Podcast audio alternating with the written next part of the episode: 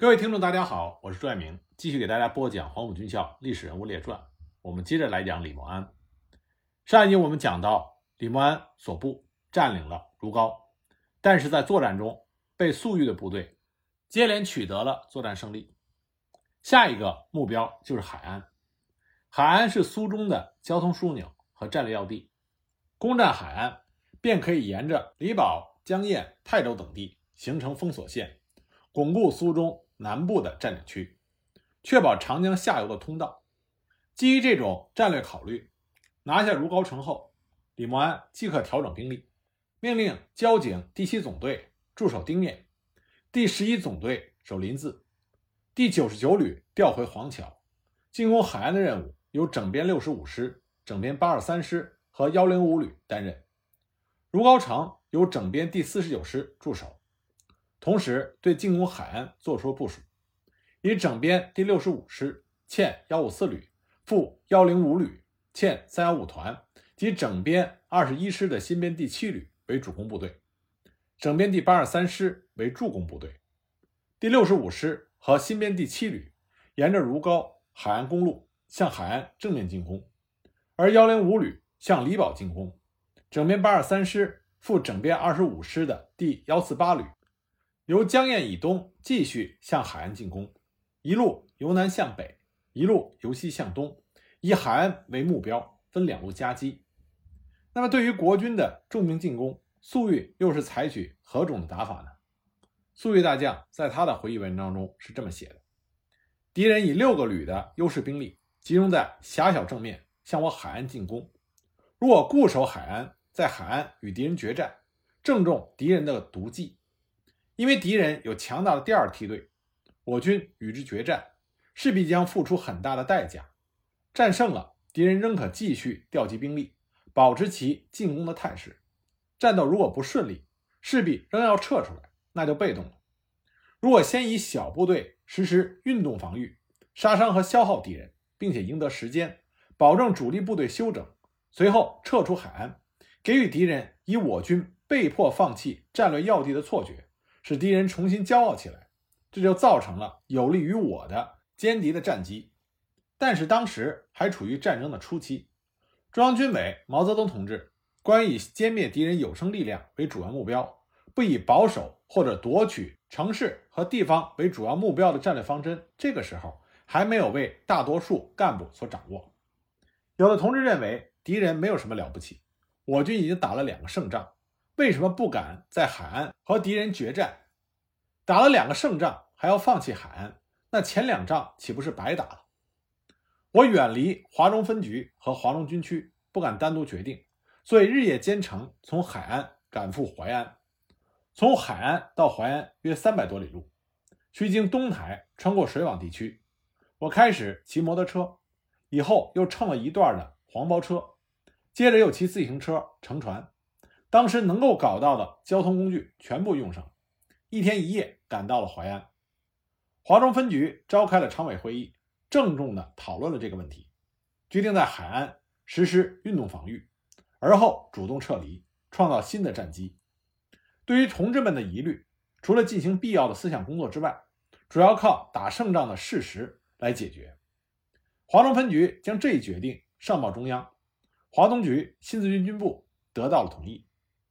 七月三十日，中央军委又来电指示，在我军主力未获充分补充休息、恢复疲劳以前，及敌未进至有利于我的地形条件以前，宁可丧失一些地方，不可举行勉强的、无把握的作战，总以打胜仗为原则。敌以十万大军向我进攻，我损失若干地方是不可免的。你们应有应付恶劣环境之精神准备与组织准备。这一指示进一步的提高了我们对中央战略方针和作战思想的理解。这时，我们的部署是：第一师第六师集中在海岸东北地区休整补充，待机歼敌；第七纵队在海岸的外围打运动防御战。海岸运动防御战从七月三十日打到八月三日。七纵从苏中的地方武装上升主力不久，补充了大量的解放战士。所属四个团只有一个团打过大仗，但是经过四天多的战斗，他们只用了三千多的兵力，就抗击了五万多敌人的轮番猛攻。敌人兵力集中，炮火密集，但是七纵的作风顽强，指挥灵活，奋战四天多，伤亡仅二百多人，杀伤敌军三千多人，创造了敌我伤亡十五比一的新纪录。仅七月三十一日夜，对敌人的巧妙袭扰，就使得敌军消耗了炮弹近万发。八月三日，海岸运动防御战胜利地完成了任务，七纵主动撤出了海岸。李默安回忆，他们攻打海安，部队似乎没有花费什么力气。经过两天时间打了一下，整编第六十五师就占领了海安，幺零五旅占了李堡。从作战计划上来说，李默安的部队达到了他们的作战目的。在国军拿下了如皋、海安、李堡，实现了进攻苏中的战略目的。在李默安看来是打了胜仗，当时各部纷纷报捷。李默安的司令部认为粟裕部损失两三万人，大势已去。同时，李默安分析粟裕部向北撤退，一时之间不会有大的行动，所以就抓紧时机，命令部队沿着泰州、江堰、海安、李堡向海边建立东西防线。八月六日，李默安命令整编八十三师仍然撤回泰州，整编六十五师。赴新编第七旅驻守江堰海岸，幺零五旅向外发展。八月九日，各部队都到达了指定位置。为了保证幺零五旅能够集中兵力攻占皎斜，李默安命令驻海岸的新编第七旅派一个团到李堡接替幺零五旅的防务，并规定这个团在接替防务的过程中暂归幺零五旅刘玉山统一指挥。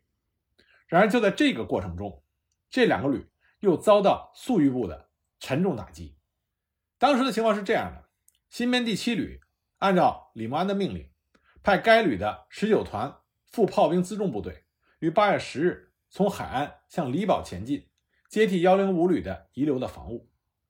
晚上七时，天刚刚擦黑，十九团刚刚接替李堡防务完成，警戒还没有派好，工事也还没有做好，部队位置也没有分布好。突然之间发现强大的解放军分路向李堡包围攻击，该团团长谢景和就向杨家庄幺零五旅的刘旅长告警。刘旅长指示说，如果能够固守李堡村，就竭力的固守以待天明；否则就向杨家庄三幺四团靠拢，跟三幺四团一起构筑阵地防守。谢景和在他接到指示之后，认为夜间转移部队难以掌握，同时。他对和解放军作战缺乏经验，所以决心固守李堡村，等待天明的时候，由该团直属的新编第七旅旅长黄伯先从海岸来增援。谢鼎和当即命令第二营在李堡的北端占领阵地，第三营在李堡的西端占领阵地，第一营及团直属部队担任李堡东南防御，并构筑第二线阵地。当天晚上十一点。解放军以强大的兵力向李堡发起了进攻，经过两三个钟头的战斗，该团的阵地全部被突破，部队大乱。江景和想用第一团的残部于李堡的东端掩护其他残部向杨家庄三幺四团的阵地以南地区撤退，但因为解放军重重包围，逃不出去。到了十一日拂晓前六点多钟，全部被歼。随后。杨家庄幺零五旅的幺三幺四团也受到解放军强烈的攻击。到了十一日下午两点钟，该团被迫向西南方向突围。旅长刘玉山率领残部逃回了如皋城。八月十一日四时，新编第七旅黄伯先率领第二十一团由海安出发向李堡增援，以第一营为前卫，其余按照旅部、团部、第二营、第三营顺序前进。五时许到达立发桥的时候，听到前面有炮声。七时，先头部队就与解放军接触，发生战斗。这个时候，黄伯先还误认为幺零五旅向海岸前进途中与解放军发生了遭遇战，所以他想的是要夹击解放军，所以决心继续急进。十二时，前卫营到达西厂附近，遭到解放军迎头阻击。原来解放军早就在这里设伏等待。因为当时玉米杆长得很高，看不清地形，便于伏击。随后，在国军部队的左侧也发现了解放军。即第二营向左侧展开进攻，第三营向前靠拢。此时，黄伯先与各方面都失去了联系。到了十六时，他已经感觉到陷于重围，前进不能，后退无路，于是就以第七、第九两个连向西突围，不料全部被解放军打回。十七时，解放军发起了猛烈总攻，不到一个钟头，二十一团被全歼。仅旅长黄伯先率领残部几百人向南渡过一条小河，脱离了包围圈。向柴湾方向逃回了海岸。在这次战役中，新编第七旅的五千多人，除了旅长黄伯先、第十九团团长谢景和以及其他高级官员少部分人逃脱之外，大部分被消灭了。那么，粟裕又是怎样抓住战机奇袭李堡的呢？原来，粟裕率领主力部队北撤，仅到了海岸东北一二十里。由于得到老百姓的支持，人员物资很快得到了补给。在民兵的帮助下，封锁了消息，没有使得国军察觉。李默安的司令部命令新七旅从海岸东进，接替幺零五旅在李堡一线的防务。这已经被粟裕所得知。粟裕当机立断，决心集中兵力，寻歼李堡之敌于运动中。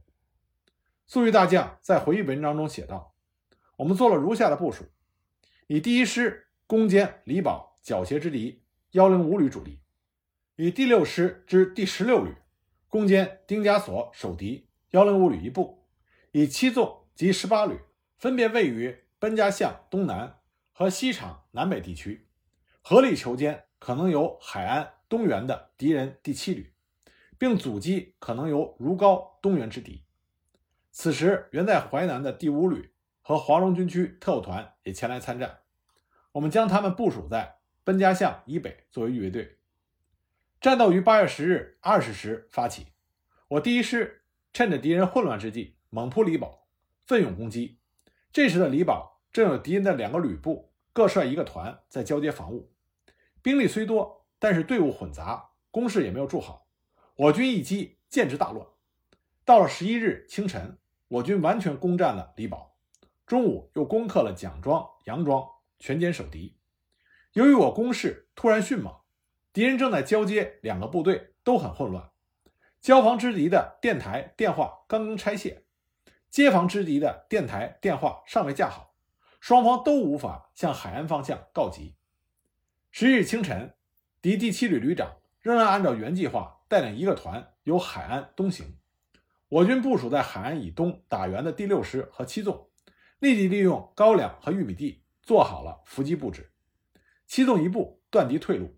会同第六师一部出击，在运动中将该敌全部歼灭，其中一个营缴械投降。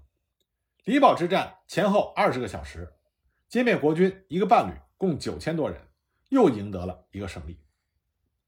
李堡战役之后，李默安鉴于兵力消耗较大，部队疲惫，暂时放弃了在李堡缴械一带建立封锁线的打算，重新调整兵力部署，把重点放在扼守南通、丁堰。如皋海岸沿线，加强对海安、泰州以南的清剿和对海安、如皋、泰州之间的防御上，以巩固已占领的区域。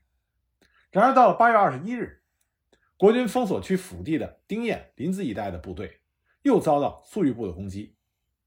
八月二十一日晚九时，驻守丁堰的交通警察第七总队和驻守临子的交通警察第十一总队先后遭到。粟裕部的突然袭击，交警十一总队凭借着攻势进行抵抗，打到第二天中午，粟裕部增加兵力，猛冲猛打。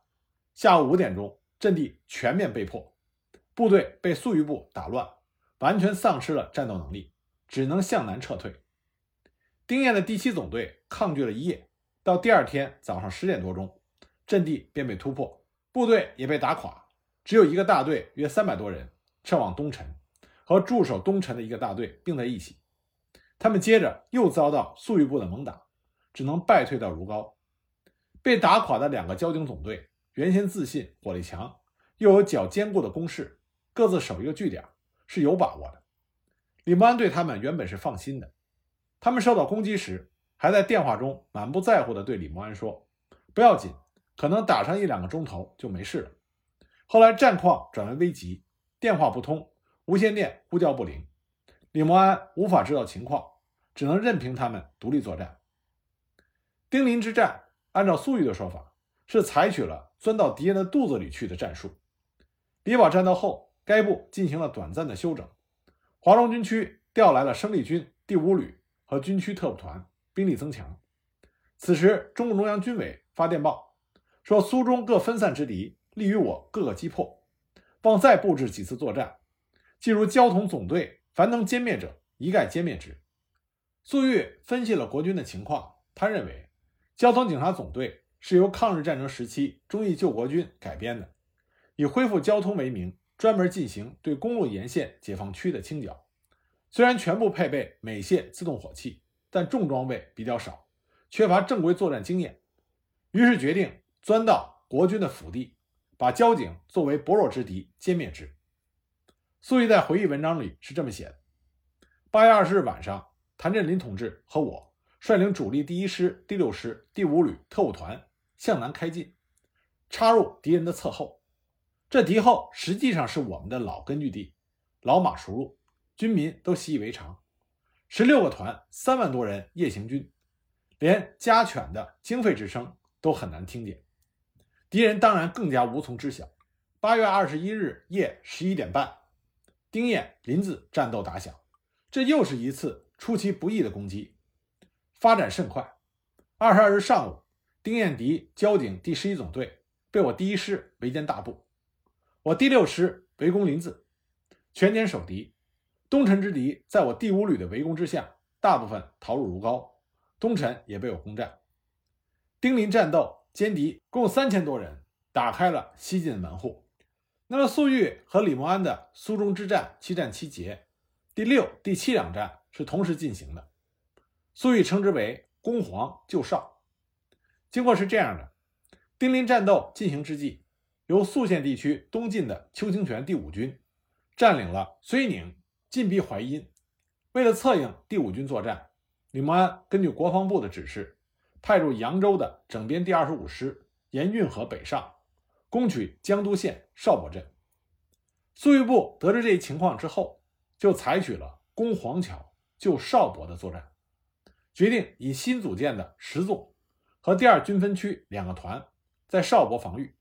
主力部队除了以七纵在江堰海岸之间发动牵制性的进攻之外，第一师、第六师、第五旅特务团等三万多人大踏步机动，由丁堰林子越通榆公路。向西开进，用攻其必救的方法巡歼国军于运动之中，以解邵伯之围。之前的丁堰林子战斗打断了国军南通至如皋的交通线，如皋城呈三面被围的态势。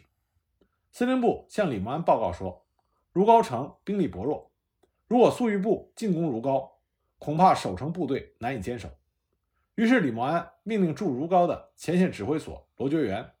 转告王铁汉时，加强城防工事，同时命令驻黄桥的整编九十九旅东进如皋，加强防守力量。旅长朱志习接到命令，很担心在开进的途中遭到解放军的袭击，要求如皋方面派出部队接应。李默安答应了他这一要求，做了相应的部署。八月二十五日，如皋王铁汉整编第六十五师派驻海安的幺八七旅全部。第七十九旅的一个团和九十九旅留驻如皋的一个营，分三路接应前去增防的九十九旅。第九十九旅则离开黄桥，启程东进。按理说，这样的部署万无一失。不料，第九十九旅在离开黄桥，在公路上开进不多久，部队刚从集合队形拉成行军队形，已经赶至黄桥附近的粟裕部主力，就从道路两侧向九十九旅。发起了猛烈攻击，战斗从早上八点多钟开始，越来越激烈。到了下午两三点钟，该旅与李默安的联络中断。到了二十六日，第九十九旅被全歼，旅长朱志奇被俘。黄桥至如皋约六十余华里，自如皋方面前来接应的部队，原本认为不会有任何情况发生，行动迟缓。这边的战斗打响之后，李默安当即命令王铁汉亲自指挥部队。火速前来增援，王铁汉就率领幺零五旅一个团出发。中午十二时左右，前来接应的各路抵达距离九十九旅十余华里的谢家店附近，可以听到前方的枪炮声。王典汉再次督促各部加速前进，不料也突然遇到粟裕部主力的堵截，三路部队很快就被粟裕部主力分割，相互之间的联络中断。李默安得知这个情况，深感不妙，急得直跺脚，但也没有办法。九十九旅的旅长朱志祺是黄埔军校三期，北伐的时候，李默安任第六十五团团长的时候，朱志祺曾经任他手下的排长。第九十九旅也是一支比较能打仗的部队，该旅陷入重围，李默安格外的着急。更令人心焦的是，对王铁汉不仅指望不上他来增援，相反，王铁汉也是泥菩萨下水，自身难保。尽管李默安不断的打电话要前进指挥部通知王铁汉放胆前进，不要迟疑，但前进指挥所与王铁汉联系不上，李默安只能是干着急。王典汉受阻之后，李默安又急调驻扬州的整编二十五师一个旅，乘汽车救援九十九旅，但没有等到援军赶到，九十九旅已经被歼灭了。九十九旅被全歼之后，粟裕部又将一部分的主力东调，以十五个团的主力围歼王典汉各部。在二十七日上午，王典汉各部被打散打乱，仅有部分部队退回到如皋城。根据粟裕的估计，如黄路上的战斗一共歼灭了国军两个半旅，一万七千多人。与如黄路战斗同时进行的是攻打邵伯的战斗。整编第二十五师自八月二十三日向守卫邵伯、丁沟、乔树一带的粟裕部十纵和第二军分区发起了猛烈攻击。邵伯是水网湖泊地区，地域狭窄，部队难以展开。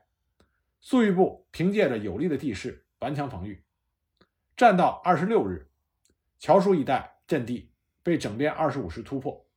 正值国军打算集中兵力攻取邵伯主阵地的时候，传来了九十九旅被歼及幺八七旅等部在如黄路被歼和被围的消息。整编二十五师深受震动，影响了军心。李默安也觉得再战下去难以取胜，于是下令将第二十五师。撤出战斗，返回扬州。至此，苏中作战暂告一段落。李默安所部虽然受到较重的损失，但是他们也实现了他们第一期的作战计划，就是以主要精力巩固如皋、海安等地的防区，设置障碍，构筑堡垒，休整和补充部队。期间，李默安多次前往各部巡视防务，而粟裕部的主力则北撤如皋、海安一带。这样，双方之间暂歇战火，没有大战。十月份，李默安所部奉命执行苏北作战的第二期计划。为了便于指挥作战，李默安将司令部由江南的常州搬到江北的南通。二期作战主要任务是进出盐城、阜宁、淮阴，与薛岳指挥的徐州一带的部队会合。根据当时战局的发展，国防部指示李默安于十月中旬。开始向北攻进。此次行动，李默安以整编第八二三师李天霞部打头阵，以整编第六十五师李振部随着李天霞师的右侧后方跟进。第八二三师兵出海安，经富安、梁垛，于十月底攻占东台县城，期间没有遇到解放军有力的阻击。过东台不远，在草碾一带，李天霞遭遇到凭借一条河流抵抗的解放军队伍。李默安得到消息，立刻带着参谋人员乘车赶到东台，在八二三师的指挥所，李天霞摊开地图，向李默安报告说：“草碾河北岸的共军兵力不多，明天早晨打算集中两个连，在草碾河桥东面，以几十条船同时冲过河去，在河南岸打算以强大的火力实施掩护。”李默安认为这个方案可行，当即表示同意。并且布置说，如果渡河攻击成功，则沿公路向盐城方向发展。李振石在你的右侧后方跟进。随后，李默安又查看了东台城内的地形，决定在东台设置前进指挥所。第二天，李天霞师渡河成功。第三天，李默安进驻东台，前进指挥所设在东台城西北角。十二月八日，八二三师北进，到达盐城以南的五右场一带，一路没有发生大的战斗。随后再向五右场发动攻击的时候，遭到了解放军主力部队的顽强抵抗。五右场是个两千多户人家的小镇，镇东南环绕着一条河流，解放军利用这条河流沿北岸布置工事。李天霞集中炮火，组织兵力强攻数日，始终不能奏效。十二月十一日，李默安带领司令部人员乘坐吉普车赶到便仓，到李天霞的指挥所坐镇指挥，并且叫来了李振，共同商量对策。李天霞汇报说。该师已经展开了两个团，在正面攻击的是第五十七团，已经集中炮火打毁了不少房屋和解放军的阵地工事。步兵几次攻击都接近了解放军的工事，但就是攻不进去。他还说，现在的右翼方向发现有解放军的部队在运动。李默安对于李天霞部久攻五右场拿不下很不满意，就决定将李振的第六十五师投入右翼，加强攻势。李振师展开两个团，但因为水田密布，找不到渡河的空隙，难以实施攻击。就在这个时候，李默安接到了徐州绥靖公署的通报，说苏北涟水、阜宁方向的解放军部队正在向盐城方向移动。同时，又接到南京国防部空军侦察报告，说已经有大量的解放军在阜宁盐城公路向南运动。李默安根据这些情况判断。解放军方面有可能增加盐城兵力，以图固守。为了查明情况，第二天上午九点多钟，李默安亲自乘坐小飞机到盐城的上空查看，发现的确有大量的解放军部队在行动，而且已经在盐城东南河流上架起了数座浮桥。态势很明显，解放军增兵不仅仅是为了固守，而是正准备对进出盐城的八二三师和六十五师右翼实施包围。李默安回到指挥所，约十点钟，马上接通了李天霞的电话。他问李天霞：“你有没有把握迅速的拿下五右场？”李天霞说：“没把握。”李默安又问：“你部队的粮食够吃几天的？”李天霞说：“仅够吃两三天的。”此刻，原来打算调驻扬州高邮一带的黄伯韬整编二十五师正在北上，队伍虽然已经出发，但赶至盐城当需两天时间。而解放军则有可能于当夜对整编八二三师和六十五师实施围歼，这两个师约有四万余人，正处在四周河港交叉的不利地形之内，很容易被吃掉。李默安一看情况十分的紧急，当即决定迅速的将部队撤出，撤退点选择在距五右场以南三十里的刘庄一带。刘庄正北有一个东西方向的拱形公路。可以凭着公路向南下的解放军实施防御。李默安决心已定，当即亲自打电话，分别向李天霞和李振下达了撤退命令。撤退的公路只有一条，两个师不能同时行动。李默安了解李振师是广东部队，这个部队的特点是进攻时冲得快，撤退时跑得也快，所以决定让李振师先撤，并且再三叮嘱李天霞布置好部队撤退的掩护。这样，中午十二点开始行动。到了夜晚，两个师全部撤了下来。李天霞师撤退的时候，命令五十七团担任掩护。解放军发现李天霞部后撤，发起了猛攻。五十七团损失了约一个营。两个师的部队后撤行动马上被南京国防部得知。国防部次长刘维章当即与李默安通话，询问是怎么回事。按照作战原则规定，未经请示而撤退是不允许的。于是李默安答复说：“部队行动不是撤退，是调整进攻。此时电话说不清楚，国防部可派人来了解。”第二天，国防部就派汤恩伯来到东台。李默安当面向汤恩伯说明了后撤的过程，汤恩伯点头表示赞许，认为处置及时正确。国防部也就没有再追究什么。整编八二三师和六十五师撤到刘庄一带，解放军并没有跟进攻击。这时候，整编二十五师也赶到了东台，李默安就决定再次对盐城发起攻击。经国防部同意，以整编八二三师、整编二十五师并肩向盐城反扑，整编六十五师作为预备队。大约在十二月二十六日的黄昏，整编八二三师、整编二十五师拿下了盐城。当时解放军发现国军增加了兵力，又由于涟水方向战局发生了变化，大部分主力部队主动北撤，所以国军拿下了盐城，并没有发生大的战斗。国军占领盐城，苏北作战计划得以全面实现。国防部调整编二十五、八二三、六十五三个师，继续向阜宁以北攻进。因为盐城以北是徐州绥靖公署的防区，薛岳派欧震来接领前线指挥任务，而李默安巴不得做此交接。事后，鉴于盐城以南已无解放军主力部队，李默安就回到了南通。这就是在苏中。李默安和粟裕交手的全过程。那么，关于李默安和粟裕的苏中之战，李默安本人有什么样的总结和评价呢？那么下一集呢，我给大家再讲一下。